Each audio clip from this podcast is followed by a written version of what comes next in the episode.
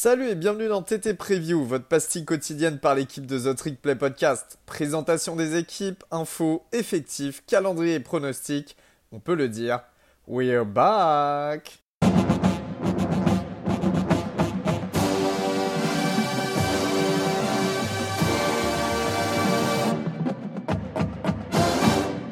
Bonjour et bienvenue à tous sur votre nouvel épisode de The Trick Play, épisode preview. Comme d'habitude, je me trouve aujourd'hui avec mon ami Augustin Gabel. Comment ça va, Gus? Très bien, et toi, Elio? Eh ben, ça va très très bien. Euh, premier épisode, non, deuxième épisode d'où j'enregistre depuis les États-Unis. Hein. on est dans le cru, donc euh, très heureux, euh, très heureux de ça. Et aujourd'hui, gros gros morceau. Hein. on va parler d'une équipe hors Power 5. On va se diriger vers l'American Athletic Conference, donc dans le groupe of 5. Mais c'est une équipe, spoiler, qui est allée en playoff l'année dernière. C'est Cincinnati, bien évidemment. Donc, euh, gros, gros morceau. Et puis, on va l'attaquer tout directement avec la saison 2021. Alors, au niveau du bilan, c'est 13 victoires, une défaite, Cincinnati. 9 victoires pour 0 défaite en AAC. Euh, il y a évidemment cette victoire à Notre-Dame victoire à Indiana également, victoire face à UCF et Houston en finale des AAC. Direction les playoffs, on militait pour ça. C'était la première euh, équipe du groupe of five de l'histoire à aller en playoff euh, de, en playoff, euh, en playoff, voilà, tout simplement. Ils ont fait, ils ont fait ce que UCF n'avait pas réussi à faire en 2017. Ouais, exactement. Mais il a fallu deux saisons à Cincinnati pour le faire. Deux, deux excellentes saisons. on a une défaite en demi-finale des playoffs face à Alabama au Cotton Bowl, 27 à 6. Cincinnati qui s'était franchement qui, s'était bien défendu, mais voilà, une attaque un petit peu inexistante leur a fait perdre le match. On attendait beaucoup plus de l'attaque et finalement c'est la défense qui s'était à peu près illustrée lors de cette confrontation. C'est dommage, c'est dommage, mais bah, on va tout de suite analyser si Cincinnati a l'occasion de retourner en playoff l'année prochaine. Et déjà, ça démarre avec tous les mouvements d'intersaison, Gus parce que l'intersaison des Bearcats a été euh, très mouvementée, à commencer par un changement de conférence, puisque Cincinnati va rejoindre le Power 5 euh, avec la Big 12. Euh, vous savez, la Big 12 en ce moment, enfin cette année, a cherché des, nouveaux membres avec le départ de Texas et Oklahoma pour la SEC. Donc avec UCF, Houston et BYU, les Bearcats rejoindront la Big 12 dès 2024. 2024, c'est la fin en fait du contrat qui les lie avec euh, l'AAC. Euh, mais il voudrait faire ça euh, dès 2023, moyennant du coup une indemnité. je pense que ça va se faire. Bon, voilà, on a un petit doute quant à la date d'arrivée en Big 12. Mais surtout, il y a eu des départs de coach. En général, c'est logique quand tu sors des saisons comme ça, tu te fais un petit peu dépouiller par les autres programmes du pays. je suis obligé de tous vous les citer parce que ça montre vraiment, on va dire, l'année que vient de faire Cincinnati. L'offensive coordinateur Mike Denbrock part à LSU prendre le même poste euh, d'offensive coordinateur. Il sera remplacé par euh, Gino, euh, je ne sais pas le prononcer en italien, Elio, tu m'aides un petit peu puisque toi tu es Rital. ouais, je suis italien parce que j'ai déjà commandé une carte fromage un jour chez Tony, à la pizza chez Tony Dagueno avec Mojo. Hein. Ouais. c'est Guy Dougli. non, Guy Dougli. Gino Guy Dougli. Ah ouais, c'est plus vietnamien là, comment tu le dis?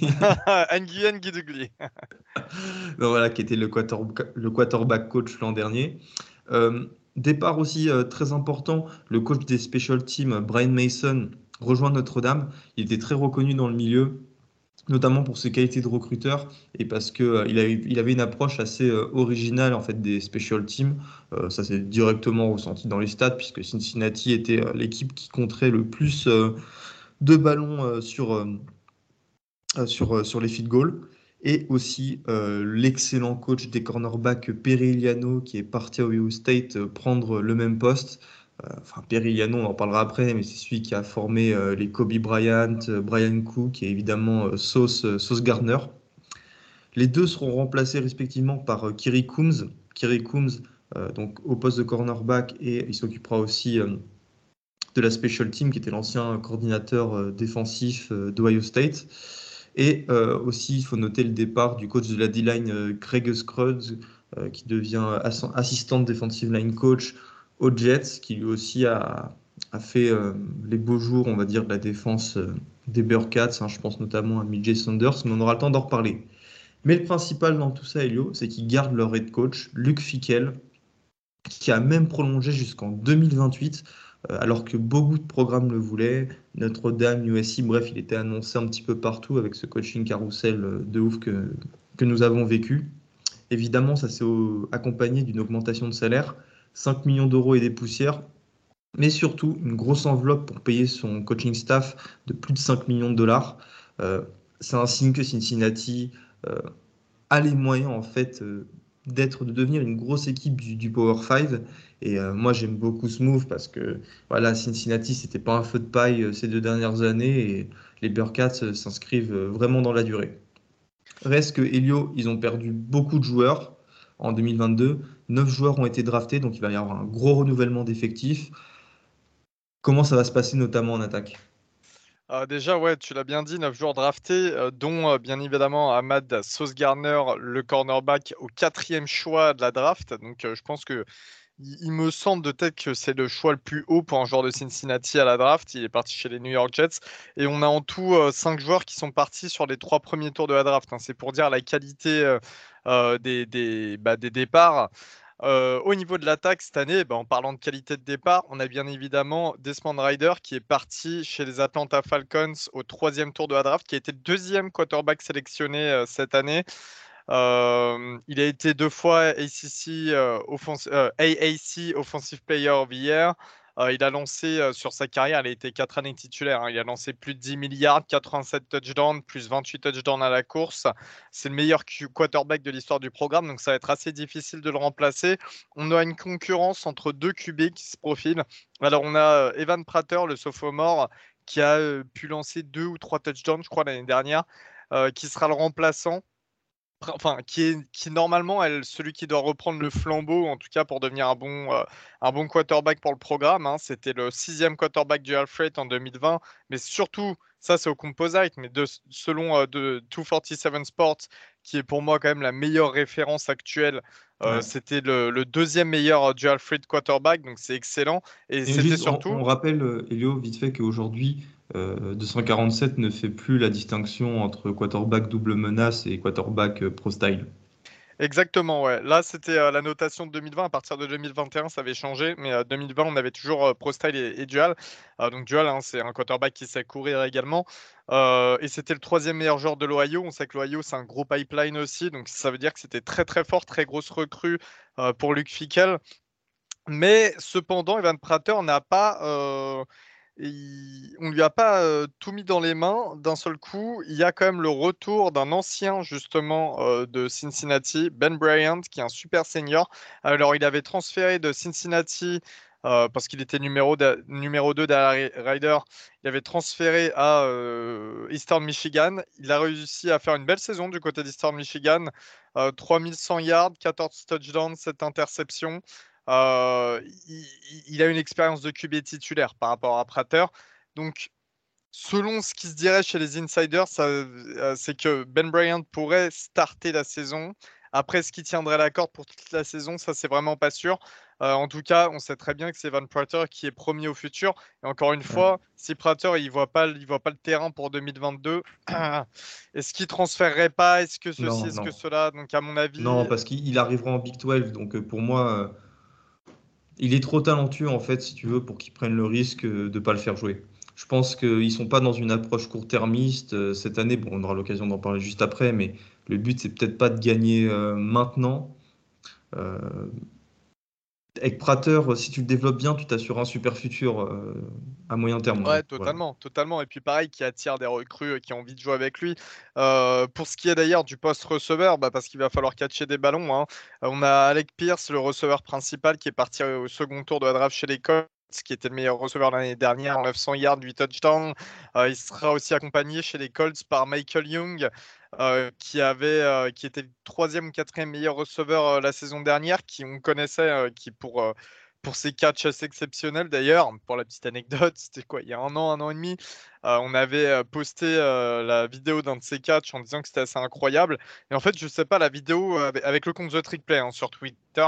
Et la vidéo a commencé à tourner. Et puis, c'est son pote Justin Jefferson, et oui, le receveur, l'ancien d'LSU et le receveur actuel des Vikings, qui a retweeté notre vidéo en disant je sais plus quoi, en félicitant Michael Young. Et Michael Young aussi avait retweeté notre vidéo. Enfin, c'était assez sympa.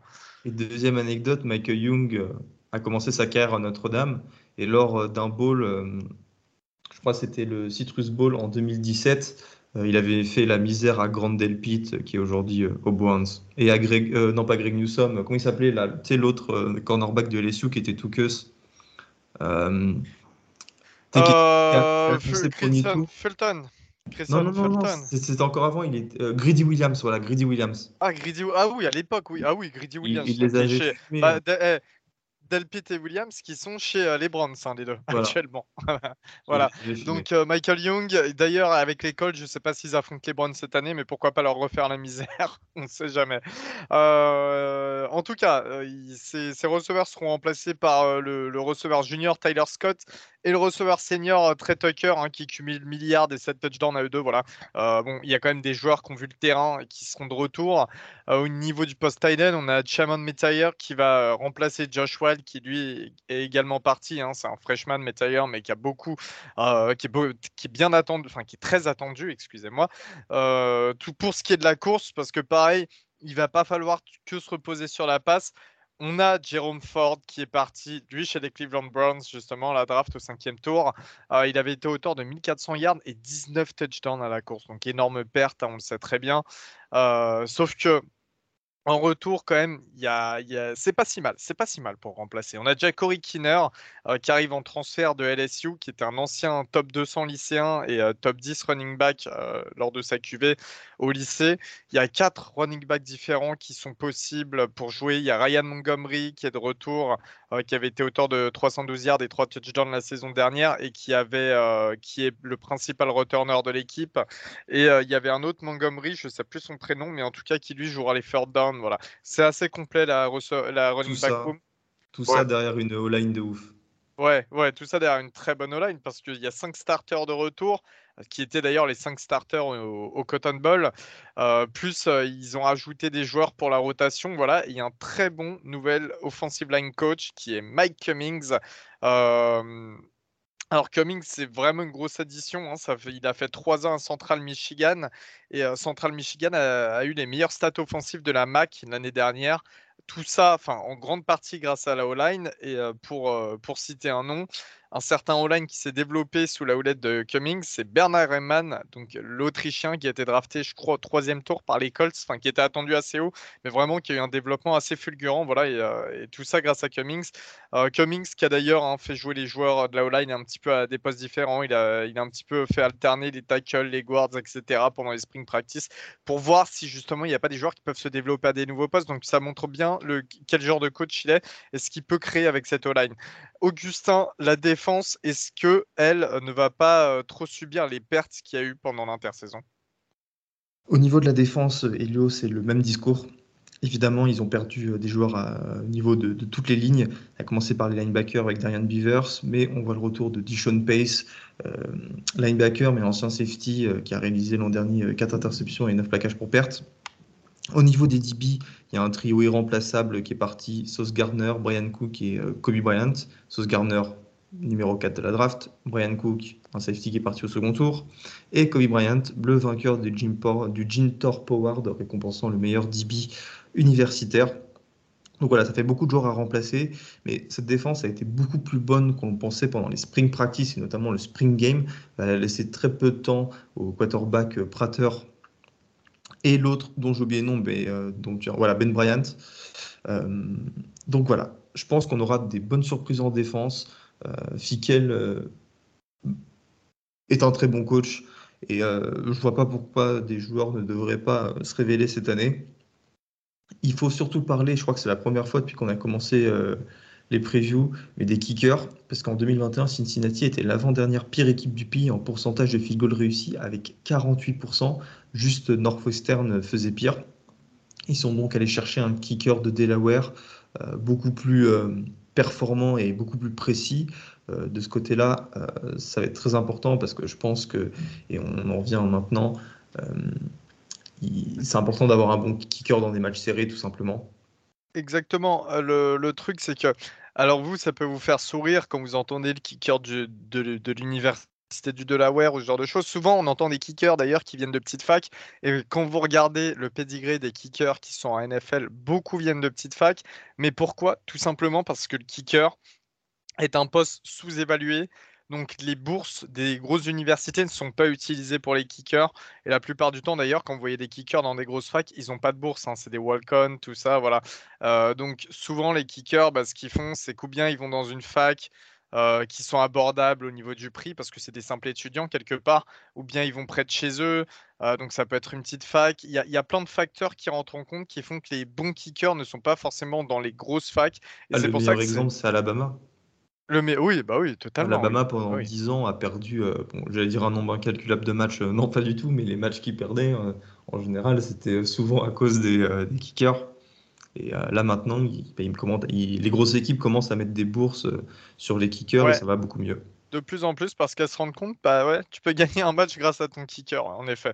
Donc euh, voilà, bonne. Euh, enfin, ça, c'est un bon move de la part de, de la part de Cincinnati. Mais du coup, il y a une grosse question qui se pose après tout ça, c'est qu'un programme comme Cincy, euh, est-ce qu'il peut se permettre d'avoir autant de départs? Parce que finalement, on n'est pas sur un gros programme de Power 5. Qu'est-ce que tu en penses, Gus? C'est un peu compliqué la situation là. Bah, déjà, tout simplement, euh, non, il ne peut pas s'en remettre parce que Cincinnati sort de deux années historiques et logiquement, bah, le programme a envoyé plein de joueurs en NFL, a perdu plein de coachs, offensive coordinateur, défensif coordinateur, Dembrock et Marcus Freeman à Notre-Dame, euh, que des joueurs stars, Garner, Desmond Raider, le quarterback titulaire depuis 4 ans. Tu peux pas tout remplacer tous ces mecs.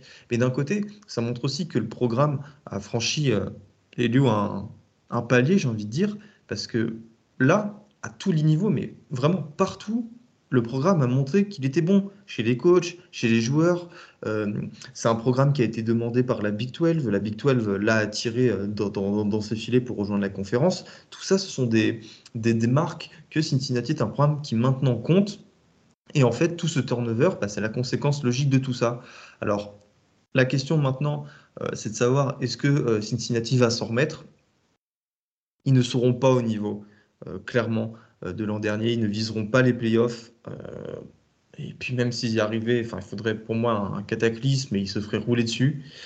Mais reste que bah, Cincinnati recrute quand même mieux que les équipes en AAC pour leur dernière année ou leur avant-dernière année dans cette conférence. Et puis surtout, la concurrence en AAC est pas franchement énorme, Elio, parce que le calendrier, là tu vas nous l'expliquer, est plutôt favorable cette année. Donc voilà, bon recrutement, si on compare aux autres équipes de cette conférence, c'est un calendrier favorable. Ouais, je pense que c'est un calendrier un petit peu trompe-l'œil. Alors, euh, il y a un premier, euh, un premier match euh, le samedi 3 septembre à Arkansas, donc déplacement très très difficile, ouais, immanquable, qui va mettre un petit peu aussi en, bah, en perspective les, saisons de ces deux équipes qui sont ultra intéressantes. deuxième semaine, ça affronte Kennesaw State, hein, donc une, une fac très très forte où Ryan a évolué en tant que linebacker pendant longtemps. Euh, troisième semaine, Miami dans l'Ohio. Voilà. Et euh, euh, quatrième semaine, déjà, plus gros morceau, Indiana à domicile à Cincinnati. Après, on a du déplacement à Tulsa, on a du déplacement à SMU et UCF qui vont être assez compliqués. on a aussi un match face à Navy qui est toujours un petit peu coup près, puis ça terminera la saison. Hein. Il y a deux équipes, ça terminera la saison contre Tulane. Au niveau des pronos, alors, je vais donner les miens. Je vais, je vais donner mes, un petit peu ce que je, comment je vois la saison 2022 de Cincinnati. Ensuite, Augustin, tu feras pareil. Euh, moi, je vois 10 victoires, 2 défaites. Alors, défaite en week 1 face à Arkansas, ça va être compliqué. Ça va être du côté d'Arkansas. Euh, on sait qu'ils reviennent avec pas mal de retours, les, les Razorbacks, même s'ils ont perdu deux ou trois gros éléments.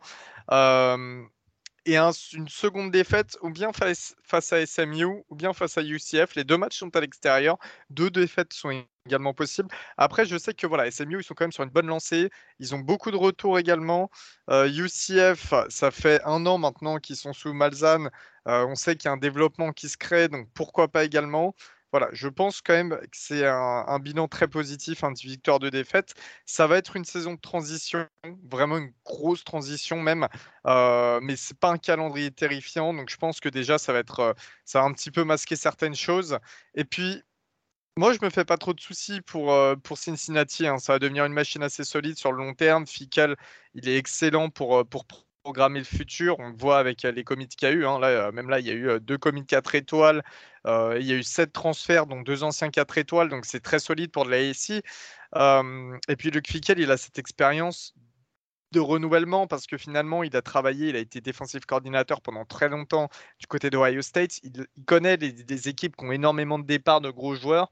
Alors, bien sûr, tu remplaces pas avec la même qualité quand tu es à Ohio State qu'à Cincinnati, mais tu sais faire tu sais faire, tu prends l'habitude et l'expérience de ça. Gus, comment tu vois cette saison 2022 Je ne vais pas répéter ce que tu as dit. Euh, je rajouterai juste que c'est une année de transition euh, avant de faire le grand saut en, Big 12 et c'est une année de transition qui arrive au bon moment.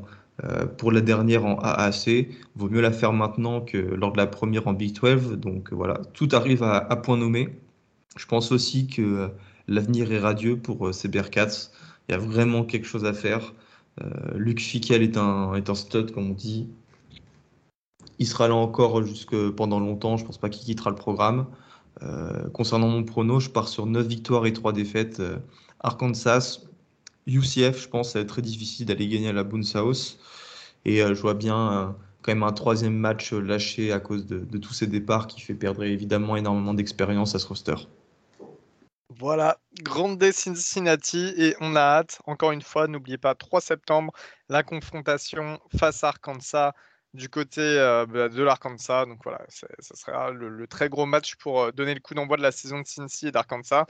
Euh, et, puis, et puis voilà, on se retrouve très bientôt pour une nouvelle preview. On vous fait tous des gros bisous. Salut tout le monde, salut Gus. Salut Elio, salut à tous.